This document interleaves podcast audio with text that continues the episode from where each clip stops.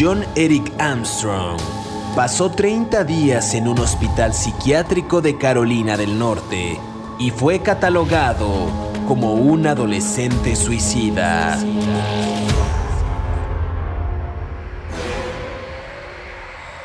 Armstrong estaba angustiado y estresado después de rechazar la propuesta para tener sexo con una chica de su escuela secundaria. Ese incidente, junto con el presunto abuso sexual por parte de su padre y la muerte de su hermano pequeño Michael, lo atormentaban día tras día. Armstrong, que tenía cinco años cuando su hermano murió, visitaba regularmente el cementerio, donde su madre no le había permitido ir desde el día de su entierro.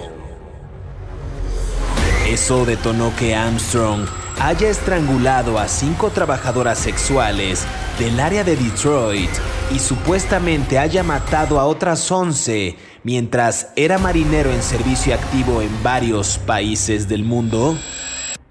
El chico sin pretensiones, un estudiante que sacaba notas B y C, que hablaba de convertirse en oficial de policía y que era aficionado a la pesca y a jugar Nintendo se convertiría en uno de los asesinos seriales más temidos de Detroit.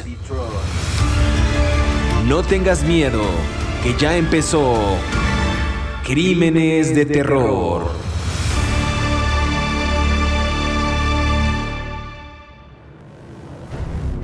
Bienvenidos a Crímenes de Terror. Si aún no te has suscrito al podcast, oprime el botón de seguir en la plataforma en la que nos estés escuchando, ya sea en Spotify, iHeartRadio, Amazon Music o Apple Podcast. Así podrás recibir cada sábado la notificación de un nuevo episodio de Crímenes de Terror.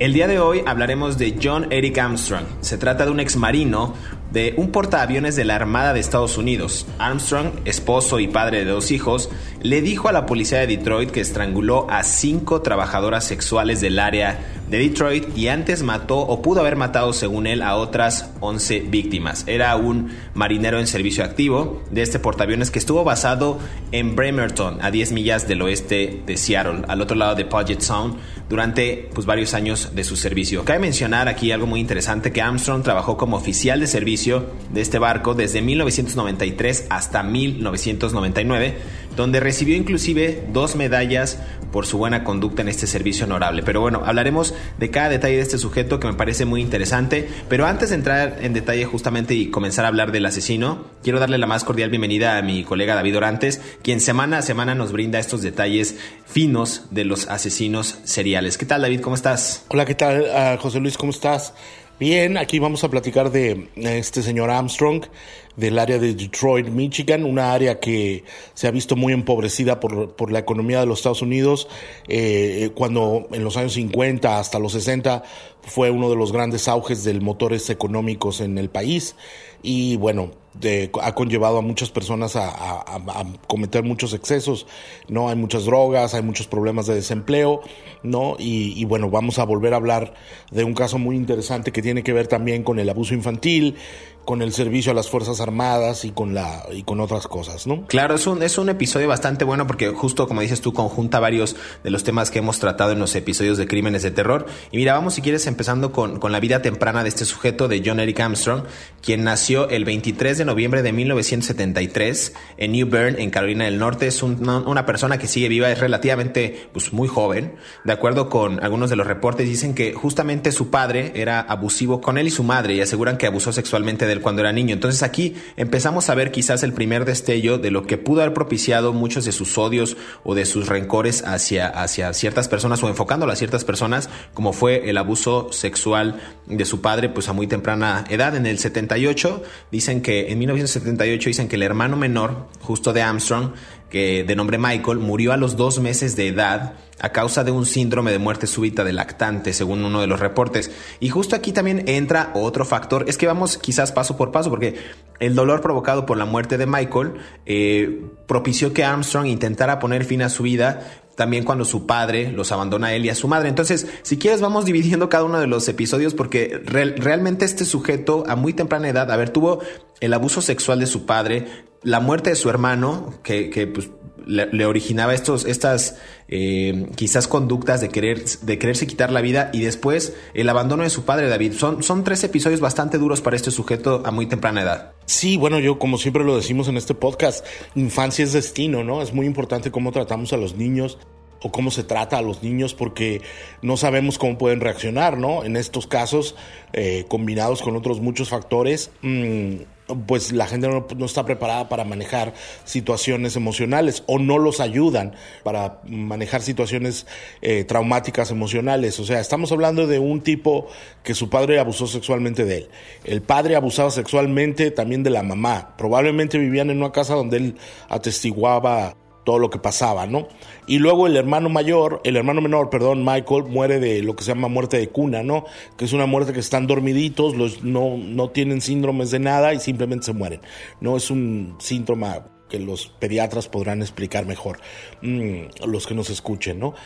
Eh, entonces tuvo una serie de cadenas de, eh, y cuando digo cadenas escogí la palabra, que lo fueron atando al dolor, ¿no? Durante muchos años, que lo fueron lastrando y que le impidieron crecer como una persona normal dentro de la sociedad de los Estados Unidos, pese a que él hizo todos los esfuerzos para involucrarse en una en una organización como es la Marina de los Estados Unidos que le diera un poco de estructura mental y que lo recibiera y que le diera pues este eso, estructuras para poder enfrentar una vida que estaba ya traumatizada desde la infancia, ¿no? Claro, y aquí hay, justo en esta infancia traumatizada que bien dices, David, a ver, a los cinco años Armstrong montó, según algunos reportes, su bicicleta y se dirigió justo al tráfico, a las carreteras a alta velocidad.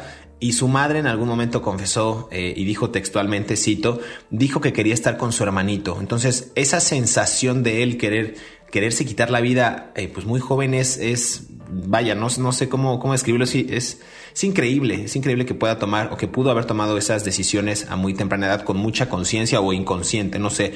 También dicen que Armstrong se rompió la pierna cuando se cayó por una ventana, él tenía dos años, mientras se suponía que estaba al cuidado de su padre y, y su padre lo estaba mirando. Entonces no sé qué, qué, clase de infancia tuvo, que quizás tampoco sus padres le prestaban tanta atención o lo, o lo veían como, pues como, pues realmente como su hijo, porque no, no, no, no tenían ese cuidado que tienen los padres para si se cae el niño, que si está con alguien, que si va a agarrar algo, un objeto punzocortante, nada. También justo por eso eh, no recibe este, este tratamiento psicológico hasta mucho tiempo después por la muerte de su hermano que le fue afligiendo, eh, digamos que, que, con el paso de los años. También, a ver, crece este muchacho, John Eric Armstrong, y dicen que lo, hospitalizan justo por encerrarse en el baño, David, porque una chica de la escuela lo estaba presionando para que tuvieran relaciones sexuales. Entonces, quizás era cohibido, pero también tenía el trauma de la infancia, pero también el abuso de su padre. A ver, es una, es una cadena, como dices tú, atado al dolor y también a, muchos episodios traumáticos para, para, su vida temprana. Bueno, lo que pasa es que eh, los... Um,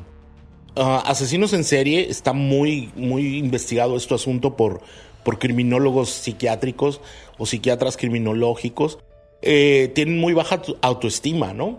Y al mismo tiempo tienen una necesidad de reconocimiento. Entonces, efectivamente, eh, Armstrong tenía una baja autoestima porque estaba predispuesto desde la infancia al dolor, estaba traumatizado, su vida sentía que no valía nada y en oposición a eso necesitaba mecanismos de compensación. ¿No? Para poder, ah, para poder salir de todas esas, romper esas cadenas de dolor que se le habían sido impuestas desde niño por las circunstancias de su vida, ¿no? Eh, hay un episodio, como tú bien dices, en donde él se encierra en el baño cuando una compañera de la escuela aparentemente quiere tener relaciones sexuales con él y él se traumatiza completamente, ¿no? Imagínate que estamos hablando de alguien que vio cómo violaban a su madre que lo violaban a él. Entonces la experiencia sexual no era algo placentero, era algo doloroso.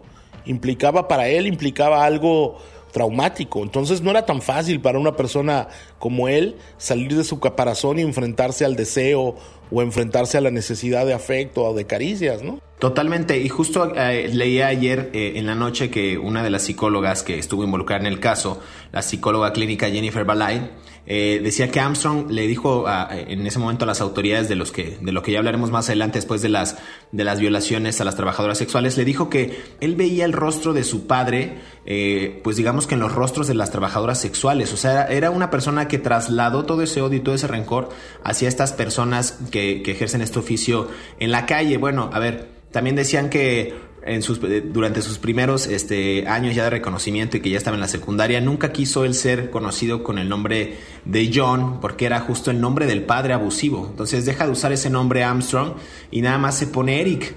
Los, familiares y sus amigos lo conocen nada más como Eric, e, inclusive cuando lo arrestan, él eh, vestía una camisa color canela con, con Eric escrito sobre, sobre ella, ¿no? Entonces es un personaje que quiso distanciarse y ya después en la secundaria, cuando termina y trabaja durante varios meses en una tienda de comestibles, en 1992 es cuando se alista a la Marina y empieza quizás uno de los episodios más buenos por tanta condecoración y tanto reconocimiento, pero también quizás lo más traumático después de que él cargaba con todos estos estigmas para quizás empezar a imponerlo a este estilo de vida que él tuvo eh, pues de ser realmente un asesino en serie, David. Sí, cuando él se alista a la Marina lo, lo, lo entrenan en el entrenamiento básico militar, como a todos, y lo ponen en el US Nimitz el USS Nimitz, que es un portaaviones de guerra que está en, Seattle, como tú bien dices, y que hace rondas de vigilancia. Ya ves que los Estados Unidos tienen la idea de que ellos son los policías del mundo. Entonces eh, eh, hace rondas de vigilancia en conflictos por todo, por todo el Pacífico, ¿no? Básicamente. Y curiosamente, ahí fue en esos países donde el señor Armstrong empezó a cometer también otros crímenes. Pero si quieres de eso hablamos después, porque ya la productora nos está carrereando, es una dictadora, qué horror. Vamos a escuchar esta cápsula que preparamos para ustedes y regresamos para seguir hablando de John Eric Armstrong aquí en Crímenes de Terror.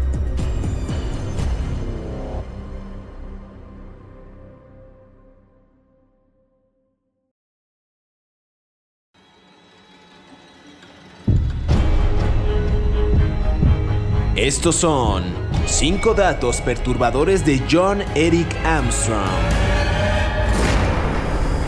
Número 1. A los 5 años, John Eric Armstrong montó su bicicleta y se dirigió hacia el tráfico a alta velocidad. Dijo que quería estar con su hermanito, relató su madre en algún momento. Inclusive, Armstrong se rompió la pierna cuando se cayó por una ventana cuando apenas tenía dos años de edad. Se suponía que su padre lo estaba mirando y desde entonces supieron que Armstrong tenía tendencias suicidas. Número 2. Cuando era niño, Armstrong pescaba y jugaba Nintendo y béisbol. Inclusive ganó un pequeño trofeo para un debate escolar. El chico sin pretensiones era un estudiante que sacaba notas B y C y que hablaba de convertirse en oficial de policía. Número 3. Algunas versiones sugieren que en el año 1991 o posiblemente en 1992, cuando apenas tenía 17 años, Armstrong supuestamente mató a la primera víctima en Carolina del Norte. Sin embargo, no se le considera sospechoso de ese asesinato. Número 4. Mientras el barco de la Marina estaba estacionado en diferentes lugares del mundo, John Eric Armstrong afirmó haber matado a mujeres en Seattle, Hawái, Hong Kong, Carolina del Norte, Virginia, Tailandia y Singapur. Si bien Armstrong visitó todos esos lugares, no todos sus asesinatos fueron confirmados. Número 5. De acuerdo con el subjefe de policía de Detroit en ese entonces, Marvin Winkler, dijo que Armstrong básicamente nos confesó que mató o trató de matar a todas las trabajadoras sexuales con las que había tenido intimidad. Además, expresó remordimiento varias veces y lloraba como un bebé. Sigue escuchando la historia de este asesino aquí en Crímenes de Terror.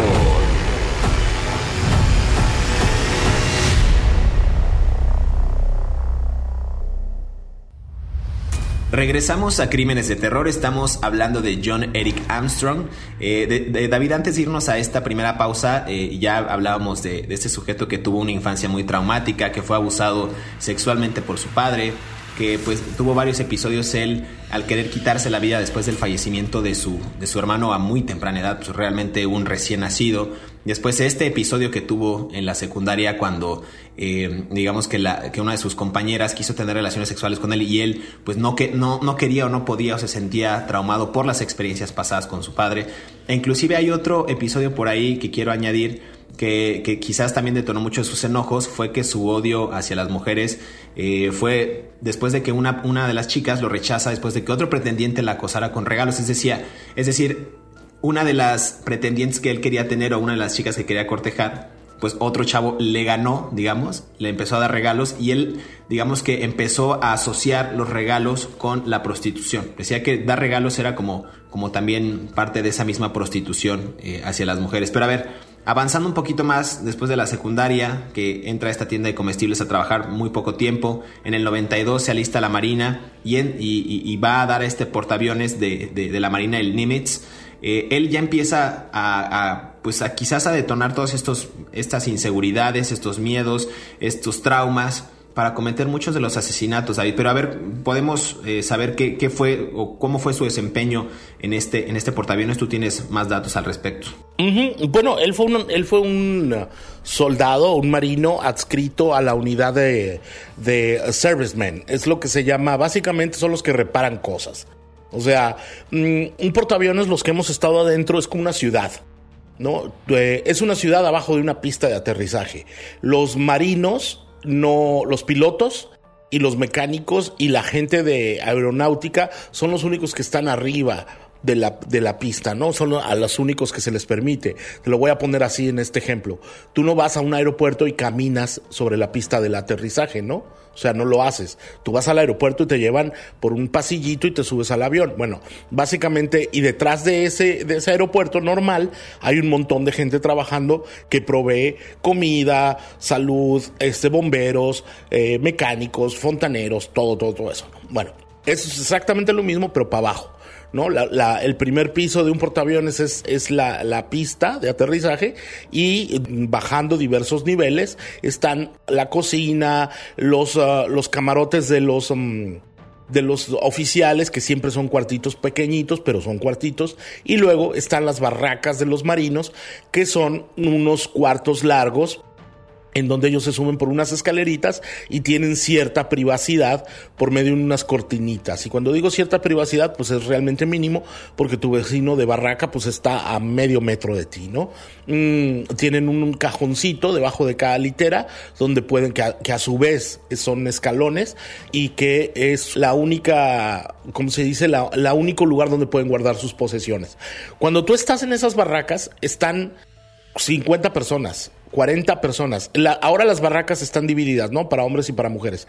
Eh, en esas barracas, mm, todo el mundo se entera de todo, la vida de todos, porque el que llora porque le llegó la carta de la mamá, que porque la novia lo abandonó, eh, que porque el otro este, se masturba dentro de su barraca, aunque ponga la cortinita, o porque eh, lo que sea, ¿no? O sea, todo es como porque no pueden ir a ningún lado, están allá arriba del barco y van para arriba y para abajo y cuando terminan su turno pues tienen que ir a trabajar y ya y luego tienen actividades recreativas. Sus compañeros que recuerdan a Armstrong dicen que era un tipo malhumorado, ¿no? Ahora, yo también lo sería, sinceramente te lo digo. Si estoy metido en un portaaviones con 300 pelados que no conozco de nada y estoy viviendo toda esta situación, yo también estaría malhumorado. Y, y estoy malhumorado cuando estoy solo, imagínate cuando usted conoce a gente. Pero bueno, el caso, el caso es que ellos lo recuerdan así, pero nunca fue un soldado problemático. ¿No? Usaba sus servicios de, licencia cuando llegaban a las diferentes ciudades en las que atracaban en los puertos del Pacífico, se bajaba, se iba, tienen dos, tres días de permiso cada soldado y por supuesto les dicen que no se metan en problemas, cosa que Armstrong nunca hizo y siempre se metió en problemas y porque presuntamente mataba prostitutas en otros países y regresaba a su, servicio normal, ¿no? Luego lo nombraron eh, jefe de barberos ¿no? Obviamente, en el ejército, como cualquier persona lo sabe, hay que tener el cuerpo, el, el vello y, la, el, y el pelo muy bien cortado, ¿no? Entonces tienen por orden del ejército tienen que ir una vez al mes con el barbero. Entonces los barberos son muy importantes en el ejército de los Estados Unidos porque, o en las Fuerzas Armadas porque son los que preservan eh, la, la imagen de cada soldado, ¿no? Entonces él fue jefe de barberos y lo terminó su servicio en 1999 condecorado por, por, por buena conducta, por años de servicio. Estuvo desde el 93 hasta el 99, entonces fueron cuatro y tres, siete años, le dieron dos condecoraciones por, eh, por su trabajo heroico como serviceman, o sea, como no fue soldado, no fue alguien que entró en conflicto, pero fue alguien que estuvo atendiendo las necesidades de todo el condenado barco, ¿no?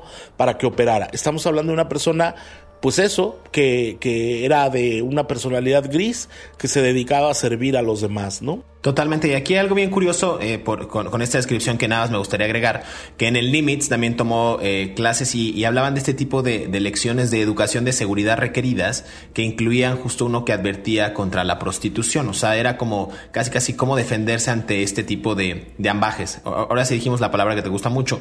A bordo del Limits eh, también conoció a Katie, Katie Renoskea, que era una ex nadadora y graduada del Dearborn High School que justo en el 98 él se convierte en la esposa de, Armstrong y años más tarde pues tendrían, tendrían hijos. A ver, aquí para ir cerrando el círculo en esta conversación, en este segundo bloque, a ver, algunas versiones sugieren que en el año 91 o posiblemente en el 92, cuando apenas tenía 17 años este sujeto John Eric Armstrong, supuestamente mató a su primera víctima en Carolina del Norte, sin embargo no se le consideró sospechoso de este asesinato. La investigación de este sujeto, de, este eh, asesino de trabajadoras sexuales, eh, comenzó cuando la policía justo encontró los cuerpos de tres, de tres de ellas estranguladas, Rosemary Feld de 32 años, Kelly Good de 34 y Robin Brown de 20, en un patio justo del ferrocarril de Detroit el 10 de abril del año 2000. Estos habían sido colocados supuestamente las autoridades y, los, y la investigación un mes antes, en marzo de 2000, y estas víctimas Tenían marcas de ligaduras alrededor del cuello y se determinó justo que la causa oficial de la muerte era el estrangulamiento. De hecho, la unidad de análisis del comportamiento del FBI creaba ya este perfil del sujeto. Era un hombre blanco de entre 25 y 35 años que obtenía gratificación sexual por el estrangulamiento. Así lo, así lo escribió eh, textualmente las autoridades. Entonces, a ver, dicen que mató a 11 personas entre 93 y 98, pero pudieron haber sido más, David, en el mundo, justo cuando él viajaba en el barco y en algún momento él también dijo que mató a mujeres no solamente en, Detroit, sino en Hawái, en Seattle, en Hong Kong, en Carolina del Norte, en Virginia, en Tailandia, inclusive en Singapur. Pero a ver, pues no se, no se comprobaron muchos de esos asesinatos porque hemos dicho muchas veces en, en estos episodios de crímenes de terror que los, los asesinos también exageran, ¿no? Quieren este, este reconocimiento y sentirse y ganarse este trofeo de criminalidad o de ser el más sanguinario y no se pudo corroborar si muchos de esos asesinatos sí fueron a manos de, de este sujeto, pero, pero realmente ya empezaba a minar en las vidas de las mujeres, sobre todo a trabajadoras sexuales, que tú lo has dicho muy bien en estos episodios, David, son personas mm, pues, que están muy desamparadas y que pareciera que en Estados Unidos y en gran parte del mundo son mujeres desechables, son mujeres invisibles, que, las autoridades pues no les prestan la atención adecuada cuando se trata de un caso, de un homicidio de una, de una trabajadora sexual. Así es.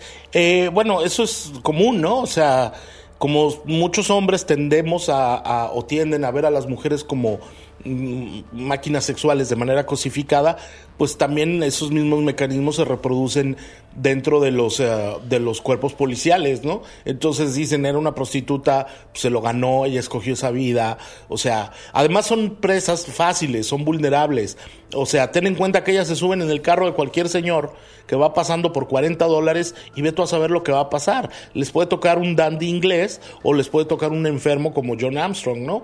Entonces, eh, John Eric Armstrong, entonces realmente es... es um, es muy conflictivo lo que ellas tienen que vivir y muchos asesinos seriales precisamente por eso atacan a estas mujeres porque como ya lo hemos hablado aquí muchas veces son las más vulnerables. Además, él las atacaba con un con un spray de autodefensa, ¿no? Eh, eh, lo cual todavía las ponía más vulnerables porque pues, las, las, las, las inutilizaba. Pero bueno, si quieres otra vez, hablemos de esto después porque la dictadora de la productora ya nos está carrereando, ¿no? Vamos a escuchar esta cápsula que preparamos para ustedes y regresamos para, para seguir hablando de John Eric Armstrong y cómo fue, digamos, su paso, ya hablamos, perdón, de su paso en, en este portaaviones, pero son realmente asesinatos atroces, arteros, también con un modus operandi específico. Pero bueno, regresamos para, para seguir hablando de este personaje aquí en Crímenes de Terror.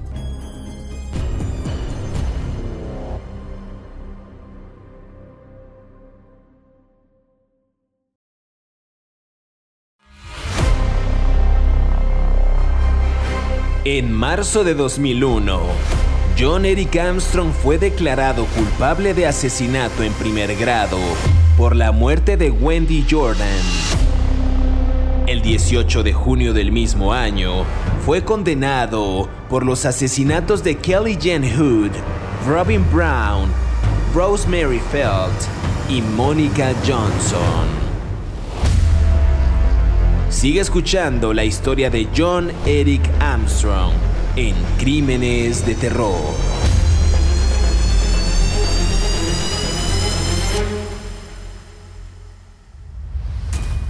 Regresamos a Crímenes de Terror, estamos hablando de John Eric Armstrong, un personaje que mató a 11 personas entre 1993 y 1998. Pudieron comprobarle justo el asesinato de 5 de ellas, eh, todas trabajadoras sexuales. Eh, y él afirmaba, ya decía yo antes de, esta segunda pausa, que había matado mujeres alrededor del mundo, según él. En Seattle, en Hawái, en Hong Kong, en Carolina del Norte, en Virginia, en Tailandia, en Singapur.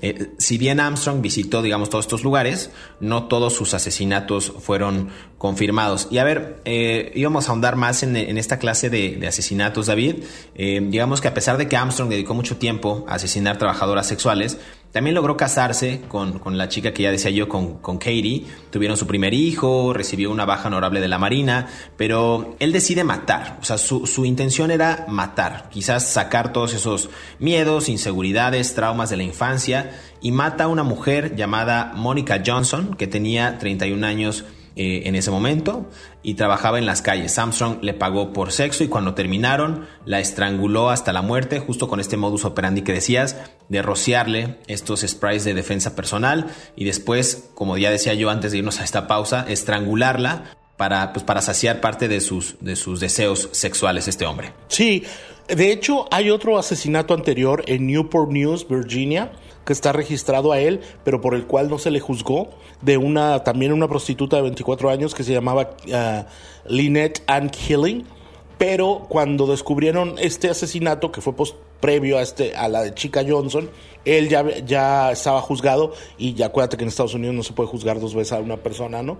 Entonces, este, pero bueno, solo por, por anotar ahí, ¿no? Él ya había matado a otra persona. Efectivamente, él mató a esta chica, John, esta chica Johnson, eh, después de que encontraron el cuerpo en un río y la policía mm, eh, encontró que, me encanta decir esta palabra, pero me encanta, así como tú te gusta decir ambajes, a mí me encanta decir ácido desoxirribonucleico, encontraron, encontraron muestras de su ácido desoxirribonucleico, ADN, en el cuerpo de la prostituta. Y como todos los marinos tienen que dar pruebas de su ADN por si les pasa algo en guerra, es muy fácil tener los registros de estas personas.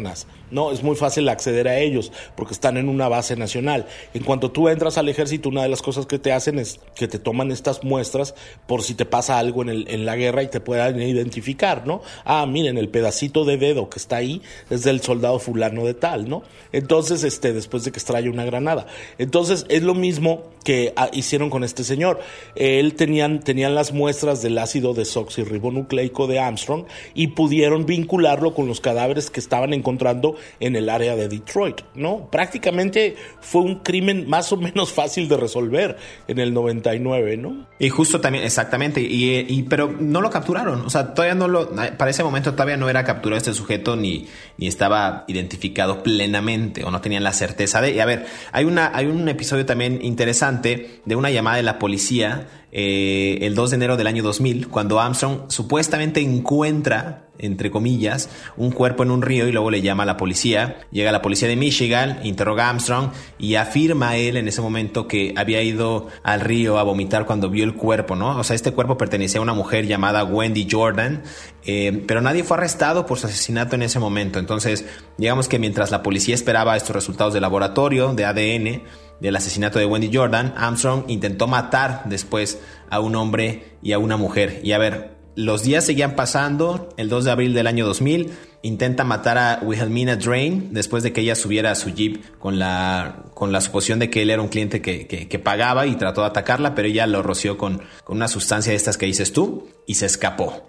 Y el 7 de abril, o sea, cinco días después, Ofrece también Armstrong pagar 40 dólares por sexo a un hombre llamado Devon Marcus y luego intenta también estrangularlo. Pero Marcus también escapa, llama a la policía y pudo dar una descripción detallada de cómo era Armstrong. Hablan por ahí, David, creo que de un tatuaje, ¿no? De, de, tigre que logran ver e identificar a este sujeto. Sí, efectivamente, eh, es casi un ritual para todos los soldados de las Fuerzas Armadas de Estados Unidos que se ponen tatuajes que tienen que ver directamente con la con, la, con el arma, como se dice en inglés, the arm, de, del ejército a la que pertenece, ¿no? Los, los marinos tienen espadas y balls y esas cosas, los um, rayos, los del ejército boinas verdes tienen otras cosas, los de la marina otras cosas, ¿no? Los de la Guardia Nacional otras cosas.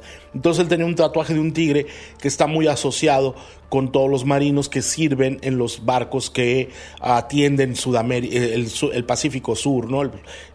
porque hay tigres en todos esos países, ¿no? Entonces hay una asociación ahí muy extraña. Ahora, Marcus, Marcus, Divon Marcus fue muy importante porque este era un prostituto travesti, se vestía mujer y le ofrece 40 dólares y él logra sobrevivir y se escapa, ¿no? Eh, yo no sé si Armstrong sabía que Marcus era, era hombre o no, pero finalmente la fortaleza de Marcus, que era un hombre afroamericano, le ayuda a reponerse del ataque de, Armstrong y escapa de, la camioneta, era un jeep, era una camioneta jeep eh, que tenía a Armstrong, ¿no? Y logra, logra irse. Ah, cuando suceden estos homicidios, en el año ya 2000, en abril del 2000, la esposa de, Armstrong estaba embarazada de su segunda hija. Esto es, esto es algo muy importante. Mientras la, está, la mujer estaba embarazada en su casa, este señor andaba en, la, en las calles de Detroit matando personas, ¿no? Yo no sé cómo puedes tener la mente para ser, estar a punto de ser padre, que es uno de los regalos más grandes de la vida, y al mismo tiempo andar en la calle matando personas. O sea, te das cuenta de la dualidad. Estaba a punto de recibir la vida de una de sus hijas, mientras tanto estaba quitándole la vida a los hijos de otras personas, ¿no? Sí, sí, muy interesante. Justo, justo eso que dices, ¿no? dando vida por un lado y también aplicando la muerte por el otro es, es, inaudito. A ver, el 12 de abril, cinco días después de este hecho que mencionas tú de, de Devon Marcus, la policía por fin arresta a John Eric Armstrong por el asesinato de la chica que ya hablamos, de Wendy Jordan, luego de que las pruebas de ADN encontradas junto al cuerpo pues coincidieran con el ADN de Armstrong justo en esta base de datos que, que bien comentabas. Lo arrestan a las 12.30 de la mañana de aquel miércoles y lo detienen en Armstrong, en Michigan Avenue, cerca de eh, en el estado, en el perdón, en el sureste de Detroit, en un área que es justamente frecuentada por trabajadoras sexuales, a quien pues parecía apuntar en particular, dijeron los, los investigadores, ¿no? Y en marzo de 2001, ya después de este juicio, eh, Armstrong es declarado culpable de asesinato en primer grado, justo por la muerte de Wendy Jordan, y el 18 de junio de ese mismo año fue condenado, digamos que por los asesinatos de Kelly Jane Hood, Robin Brown, Rosemary Feld y Monica Johnson. Digamos que estos son los cinco asesinatos de trabajadoras sexuales que comete este sujeto, David. Él, él dijo que, que, mató 11 personas en total, ¿no? Y que mató en otros lugares de Estados Unidos, en Tailandia y Singapur. Eh, probablemente mató en, en, Illinois, en Virginia, en North Carolina y Hawái.